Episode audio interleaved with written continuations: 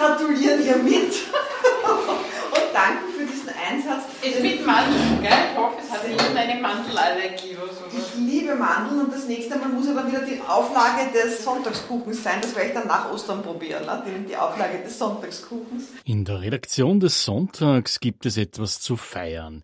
Eine Kollegin, die bereits 20 Jahre für die Wiener Kirchenzeitung im Einsatz ist. Auf 175 Jahre bestehen geht diese Zeitung zurück. Am 15. April 1848, nach den revolutionären Märztagen, erscheint die erste. Der Historiker Johann Weißensteiner, langjähriger Mitarbeiter bzw. dann auch Leiter des Archivs der Erzdiözese Wien, wirft einen Blick in diese Zeit. Wenn man in die Anfänge der Wiener Kirchenzeitung zurückschaut, sie hat ja ganz interessanten oder ganz wichtigen Untertitel. Es geht da, sie heißt Wiener Kirchenzeitung für Glauben, Wissen, Freiheit und Gesetz in der Kirche. Also das heißt, das sind das wirklich Schlagworte, die damals eben auch also im Revolutionsjahr 1848 ganz wichtig waren. Es kommt um die Freiheit. Das heißt, vorher haben wir die Zeit des äh, Biedermeiers, des Vormärz, Vormärz eben auch immer berechnet von 1848 zurück. Also wirklich eine Zeit totaler Zensur, totaler Überwachung. Und das betrifft auch die Kirche.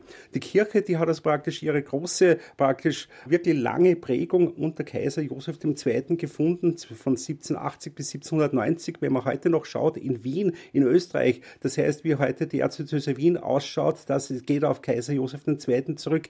Diese ganzen Pfarren, die damals in Wien gegründet werden. Der Joseph ist also wirklich ein Praktiker, der sagt, wir haben also riesige Summen gebunden in Klöstern, in Stiftungen, in Bruderschaften. Und aber es geschieht eigentlich in der Seelsorge relativ wenig, weil so große Konkurrenz herrscht. Wenn man diesen großen Topf zusammennimmt und wirklich planmäßig hier die Pfarrseelsorge ausbaut, dann ist also wirklich für alle Untertanen vorgesorgt. Die Kirche bekommt viele öffentliche Aufgaben übertragen. Das heißt, das ganze Matrikenwesen, das Personenstandswesen wird eingeführt, diese Totenbeschau wird also von den Pfarrern kontrolliert. Später kommt eben auch das sogenannte Impfgeschäft. Da ist es so praktisch der Pfarrer, der dafür motivieren muss, dass die Leute also wirklich sich impfen lassen. Damals geht es also um die Bockenschutzimpfung, also das heißt, es wird über die Pfarren alles abgewickelt. Der Kaiser sagt, was also praktisch aus dem aufgehobenen Klostervermögen da ist, das ist nicht meine Privatschatulle, das wird verwendet für die Finanzierung der Seelsorge.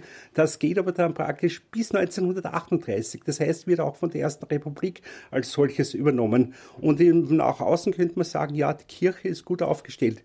In dieser Zeit tritt aber dann in Wien, also so zwischen 1810 und 1820 der später heilig gesprochene Clemens Maria Hofbau auf, dass man sieht, man hat zwar eine ganz genaue staatliche Andachtsordnung, es wird also während die Sakramente genau gespendet, aber praktisch um diese lebendige Religiosität ist also sehr schlecht bestellt. Und die Bischöfe, die damals ernannt werden, das trifft eben auch dazu auf die Wiener Erzbischöfe, vor allem auf Vinzenz Eduard Milde, die sind also wirklich mehr oder minder gute Staatsbürger, gute Staatsuntertanen und sie sind also voll in einer Übereinstimmung mit dem ganzen herrschenden System. Wie so oft bei Revolutionen sind es junge Menschen, die gegen eingefahrene Strukturen aufstehen das ist in den 1840er Jahren nicht anders, so Historiker Johann Weißensteiner. Da gibt es dann eben aber junge Priester, die also merken, Wien wächst also in dieser Zeit in den 30er, 40er Jahren wirklich zu einer Großstadt heran. Da beginnt also eine Frühindustrialisierung. Das heißt, da gibt es also wirklich große Pfarren mit 10, mit 20.000 Einwohnern, wo also praktisch diese normale Pfarrseelsorge gar nicht mehr ausreicht. Da muss man etwas ändern. Und aber der Bischof selber bleibt untätig. Der erlässt also, wie also dann die Revolution Revolution gerade in Wien ausbricht, er lässt also eine Ermahnung an seinen Klerus. Es ist nicht Aufgabe des Priesters, also praktisch für sich um Politik, um weltliche Angelegenheiten zu kümmern. Für ihn ist also nur wichtig, dass er also praktisch die Seelsorge und die ausübt und die Sakramente spendet.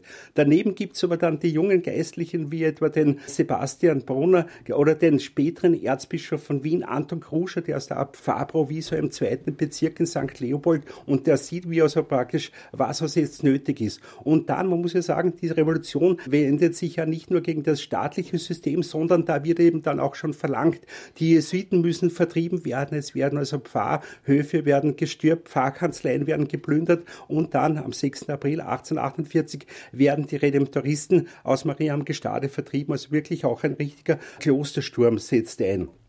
Und da verlangen dann die jungen Geistlichen vom Erzbischof, er soll also dagegen sich stellen, er soll eben praktisch die neuen Freiheiten, eben auch die Pressefreiheit, die eben eingeführt wird, soll eben auch für im Dienste der Kirche nützen. Und da, weil also vom Erzbischof nichts kommt, ist also dann Sebastian Brunner mit aber sehr vielen also Geistlichen, die dann eben auch unterschreiben. Das sind also durchaus auch Leute aus dem Domkapitel, also das heißt nicht nur eine einzelne Meinung des Brunners, sondern wirklich eine große Gruppe dahinter, die also dann diese Wiener Kirchenzeitung ins Leben rufen. Gegründet von Sebastian Brunner erscheint die Wiener Kirchenzeitung ab 15. April 1848 dreimal wöchentlich, ab 1860 wöchentlich. Die Wiener Kirchenzeitung für Glaube, Wissen, Freiheit und Gesetz in der katholischen Kirche, so ihr Untertitel. Brunner. Er ist zwar damals in seiner Eigenschaft zuerst Kaplan, damals heißt Kooperator in Altlerchenfeld, eben auch eine dieser Vorstädte, die also von dieser Industrialisierung schon geprägt sind. Dort lernt er es kennen. Aber, das ist vielleicht bei ihm interessant, er hat ja da umfassend studiert und er ist also dann schon mit dem Staatskanzler Metternich also sehr in engen Kontakt gekommen. Vor allem die Frau von Metternich war also von dem Wissen und diesen auch literarischen Versuchen von Brunner also sehr angetan. Und das ist vielleicht ein Kuriosum der Geschichte. Metternich hat kurz auch gedacht, also diesen begabten Brunner in staatlichen Dienst zu nehmen. Und wie macht man das am besten? Er hat gesagt, er hätte so 1845 ihm die Möglichkeit eröffnet, im Staatsarchiv angestellt zu werden. Also das heißt, dann würden wir also praktisch von Brunner nicht kennen, also praktisch seine Polemik, seine satirischen Schriften, sondern wir von ihm also sehr, sehr viele grundlegende Werke zur österreichischen Geschichte kennen. Er ist aber wirklich ein Mann der Praxis, der also sagt, also ich will also praktisch bei meinen Leuten sein und hat also da dieses neue Element, eben praktisch diese Publizistik, eben im Dienst der Kirche in Anspruch genommen. Und Brunner schaut also da viel weiter, nicht nur auf den österreichischen Raum, schaut hinaus in die deutschen Staaten, wo also da ganz neue Ansätze eben auch in Kirche und Religion gefunden werden. Damals wird also diese Synodalität der Kirche wird also neu entdeckt bei deutschen Bischöfen und das ist etwas, was also zum Beispiel eben auch der Brunner und seine Kampfgefährten, also zum Beispiel der Schlör, die also das eben auch für Österreich fordern. Wir müssen also praktisch den niederen Klerus nicht als also ein rein ausführende Hilfskräfte sehen, sondern die sind also durchaus auch in der Lage zu sagen, was ist in Kirche und Religion nötig, also hier Pastoralkonferenz einzuführen. Das sind also lauter Forderungen, die also wirklich in die praktische Seelsorge einschlagen und so war also das diese Kirchenzeitung für die also praktisch das Sprachrohr. Da haben wir dann eben auch sich ausgetauscht. Es wird eben auch mit der Revolution wird eben dann auch die Vereinsfreiheit eingeführt und da wird also dann auch ein Katholikenverein gegründet. Also das heißt, die Laien äh, in der Kirche, die also die bis dahin eigentlich nur beseelsorgtes Element waren, die werden jetzt plötzlich als aktive Mitgestalter entdeckt. Sebastian Brunner warnt in seinen Kommentaren in der Wiener Kirchenzeitung vor dem Gespenst des Sozialismus und schimpft über die deutsch-katholischen Umtriebe und er wettert gegen jene Juden, die sich so Brunner in die Belange der Kirche einmischen wollen. Eine Abstempelung Brunners als Antisemit werde ihm aber nicht gerecht, so Historiker Johann Weißensteiner. Brunner, das kann man auch, wenn man nur Lexikon für Theologie und Kirche nachliest, es werden also praktisch seine Schriften als sehr stark antisemitisch geprägt, gekennzeichnet. Man muss bei Brunner eins sagen, also später war er wirklich von den Vorläufern des Nationalsozialismus also wirklich radikal vereinnahmt worden. Ein bisschen kann man das auch schon sehen, also bei den Zeitungsberichten zum Tod von Brunner im Jahr 1893, wo man sagt, der hat also praktisch diesen Antisemitismus so richtig begründet. Brunner war aber einer, der immer gesagt hat, ich sehe also praktisch an jedem, der seinem Glauben treu ist, ob der Jude, ob der Protestant ist, also sehe ich mit Hochachtung. Wenn aber praktisch Religion irgendwie politisch missbraucht wird, dann erhebe ich dagegen enormen Protest. Er hat manchmal dann eben auch unbestätigte judenfeindliche Berichte übernommen. Das ist dann eben auch in Presseprozessen also dann eben auch nachgewiesen worden. Aber er ist natürlich da vereinnahmt worden. Nach 13 Jahren, im Jahr 1861, übergibt Sebastian Brunner die Redaktion der Wiener Kirchenzeitung dem Priester Albert Wiesinger. Zu den Hintergründen der Zeit schildert Johann Weißensteiner. In der Zwischenzeit hat es also ein Konkordat gegeben, dass also vom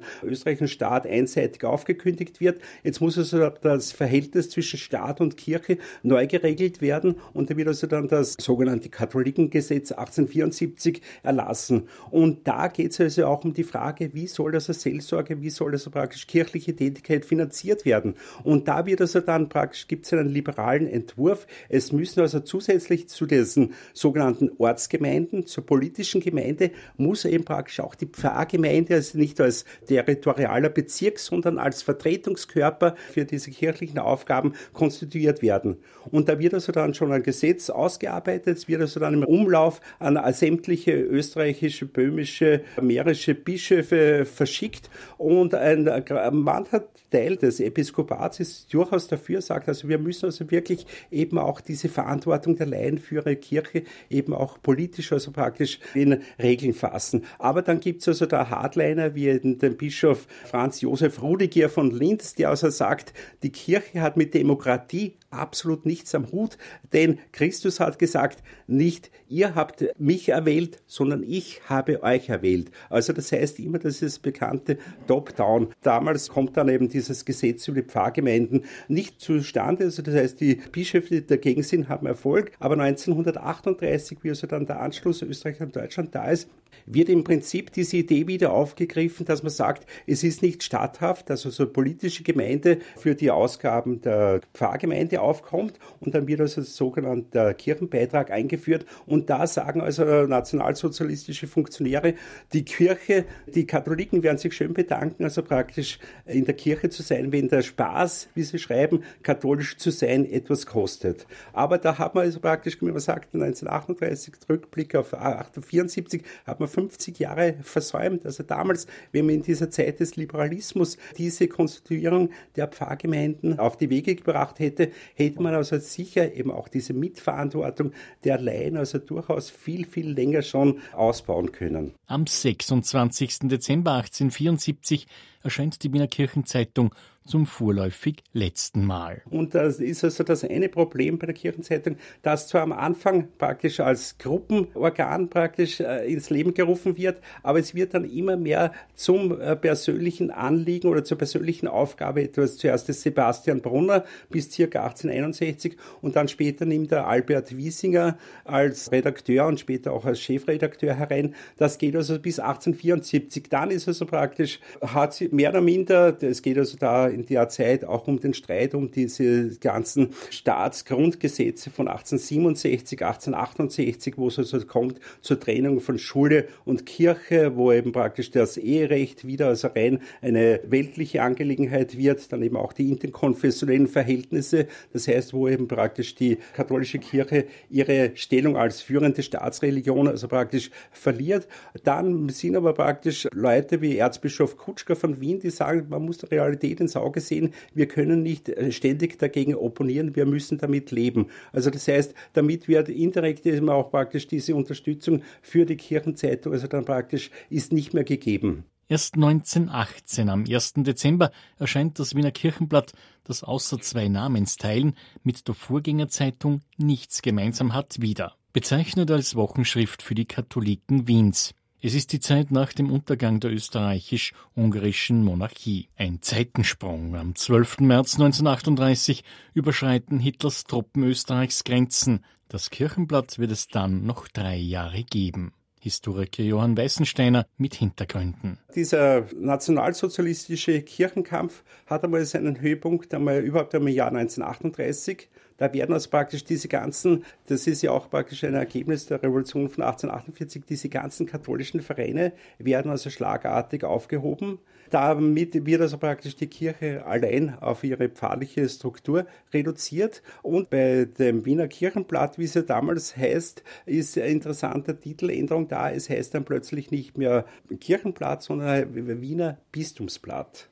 Im Untertitel. Also das heißt, wo man sagt, also praktisch die Bischöfe sind also eben auch im nationalsozialistischen Staat noch also praktisch anerkannt, also das heißt, werden nicht verfolgt. Und dann wieder aber mit dem Fortschreiten des Zweiten Weltkrieges werden also dann ganz, ganz massive Einschränkungen durchgeführt. Es wird dann also auch mit Papierknappheit argumentiert. Aber man will also wirklich da irgendein Sprachrohr für die Kirche also verunmöglichen obwohl man vielleicht sagen muss, dass also damals das Wiener Kirchenblatt doch gar nicht so diese breite Bedeutung, gerade auch für den Klerus hatte, wie zum Beispiel andere Zeitschriften, die also schon im Titel sagen, worum es geht. Also da gibt es also diesen Wiener Der Seelsorger seit 1924 und die Sachen, die sind also für die Nationalsozialisten dann tatsächlich gefährdet, die werden also dann viel früher eingestellt.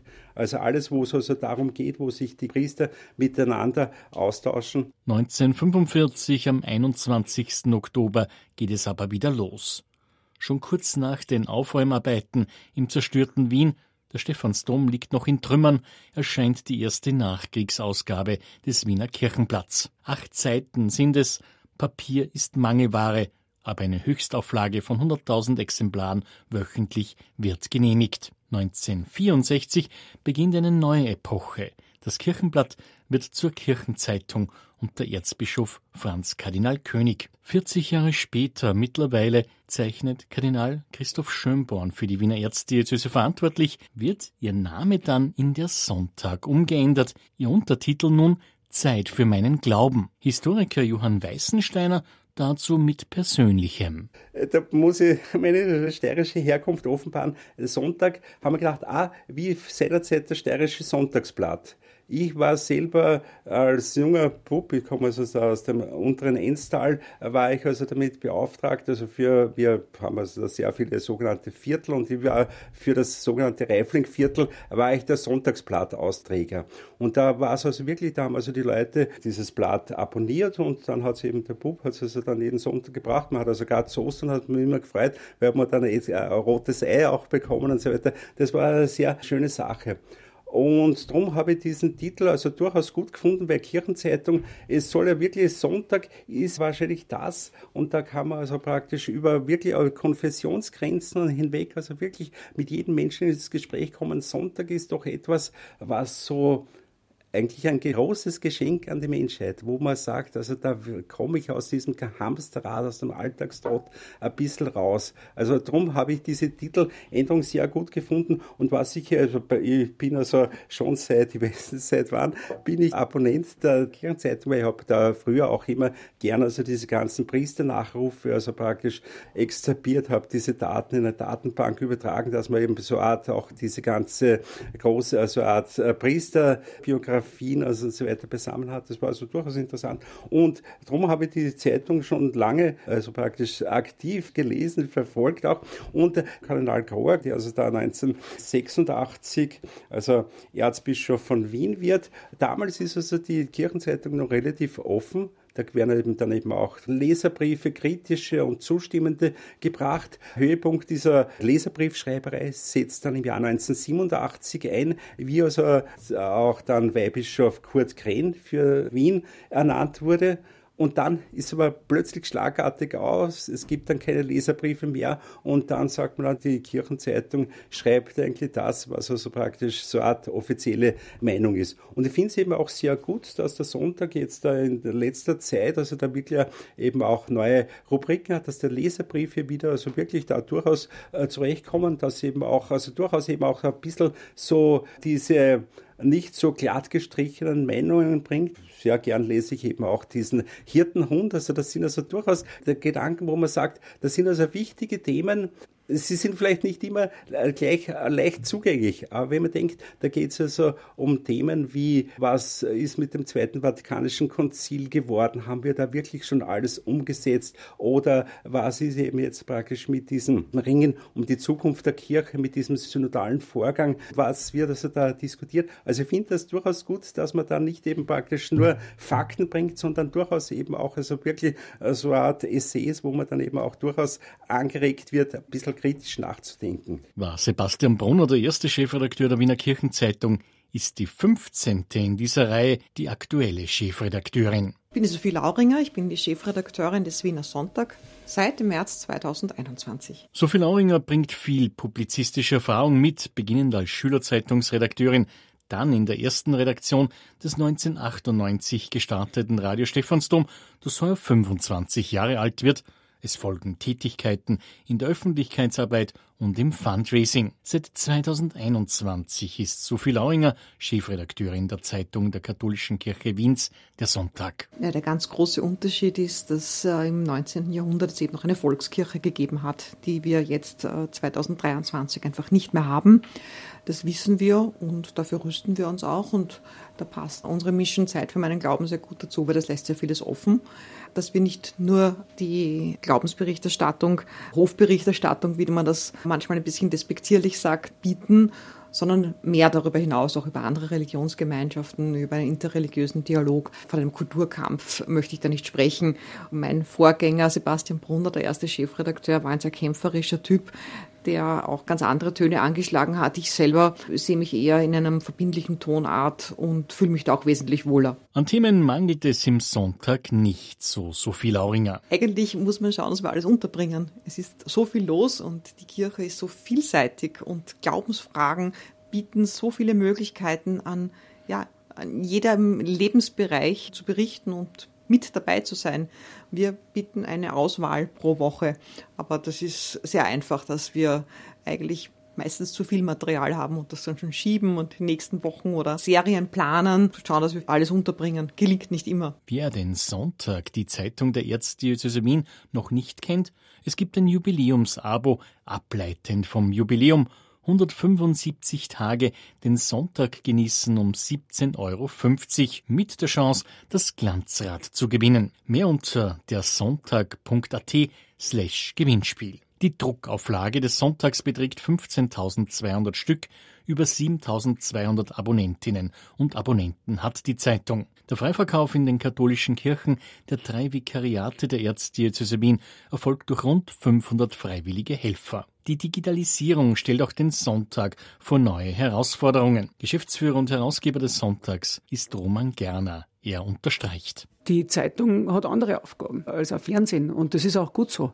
Je mehr verschiedene Medien es gibt, umso breiter kann man ja das abbilden, was in der sogenannten Realität da wirklich passiert. Und mit dem Internet und mit dem digitalen Bereich ist es natürlich genau gleich. Es gibt den Medienschaffenden und uns als Journalisten und Herausgebern die Möglichkeit, in neuen Kanälen Inhalte darzustellen und diese vielleicht auch ein bisschen anders aufzubereiten. Es gibt uns dann die Möglichkeit, Dinge anders zu tun, als nur mit dem geschriebenen Wort und mit, vielleicht mit einem Foto, das man abdruckt. Es gibt dann die Möglichkeit, einfach Video-Content bereitzustellen, Audio-Content bereitzustellen. Es gibt die Möglichkeit, auch mit dem Nutzer, User, Leser, wie man den dann bezeichnet, im Internet auch zu kommunizieren. Das sind ja alles Bereiche, da hat das digitale Leben sehr dazu beigetragen, dass Medienkonsumenten oder Rezipienten und die Medienmacher ein bisschen Stück näher zusammenkommen. Bedeutet genauso wenig, dass Print deswegen morgen schon wieder tot ist. Ich glaube auch nicht daran. Es wird eine gute Koexistenz geben und es wird immer wieder neue Medienformen geben und es gilt für Medienschaffende die große Aufgabe zu meistern, dort reinzugehen und die Botschaft in dem jeweiligen Medium mit den jeweiligen Methoden, die dort gut funktionieren, zu verbreiten. Zurück in die Sitzung der Sonntagsredaktion.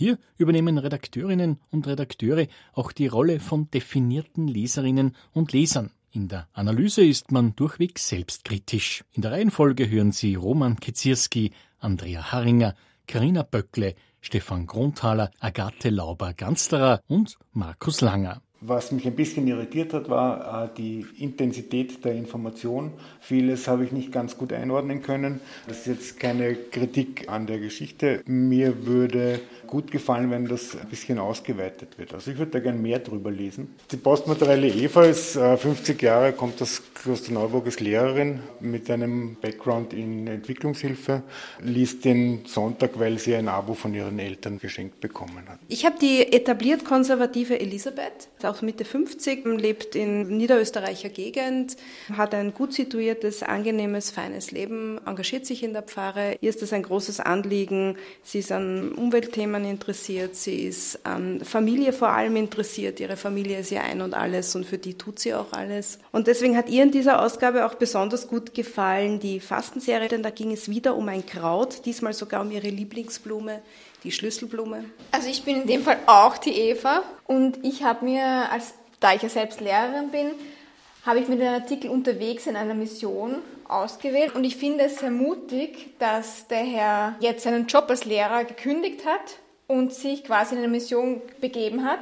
Bei fünf Kindern würde ich mich das jetzt nicht trauen, dass ich angewiesen bin, sondern würde eher, wie ich es eh schon mache, nebenbei halt mich für gute Projekte einsetzen. Ich habe den konservativ etablierten Stefan ausgewählt, ein Arzt, der kirchlich interessiert ist, also quasi beinahe ein Insider, und habe diesmal den Hirtenhund genauer gelesen. Und dieser Stefan war totunglücklich, denn er vertritt im Gegensatz zum Hirtenhund sehr wohl die Meinung, dass man für den Besuch etwa des Pantheon in Rom mindestens fünf Euro verlangen kann, genauso wie im Stephansdom oder im Salzburger Dom. Denn er sieht nicht ein, dass die Kirchenbeitragszahlenden, die von Jahr zu Jahr weniger werden, mehr und mehr jährlich aufwenden müssen für die Renovierung von Gebäuden, die dann die Touristen aus Italien und Japan sehen. Und das auf Kosten des Kirchenbeitrags. Das heißt, diesmal war er mit dem Hirtenhund überhaupt nicht einverstanden, obwohl er ihm sonst recht gut gefällt. Also ich versuche mich auch in die konservative Elisabeth hineinzuversetzen und habe mir mal angeschaut äh, den Artikel über Therese von Lisieux, die Serie der Kirchenlehrerinnen. Und da haben wir gedacht, ja, diese Therese von Lisieux, die wird ja so viel verehrt. Warum eigentlich? Warum ist sie sogar Kirchenlehrerin? Sie ist so jung verstorben und irgendwie tue ich mir da ein bisschen schwer mit dem Zugang.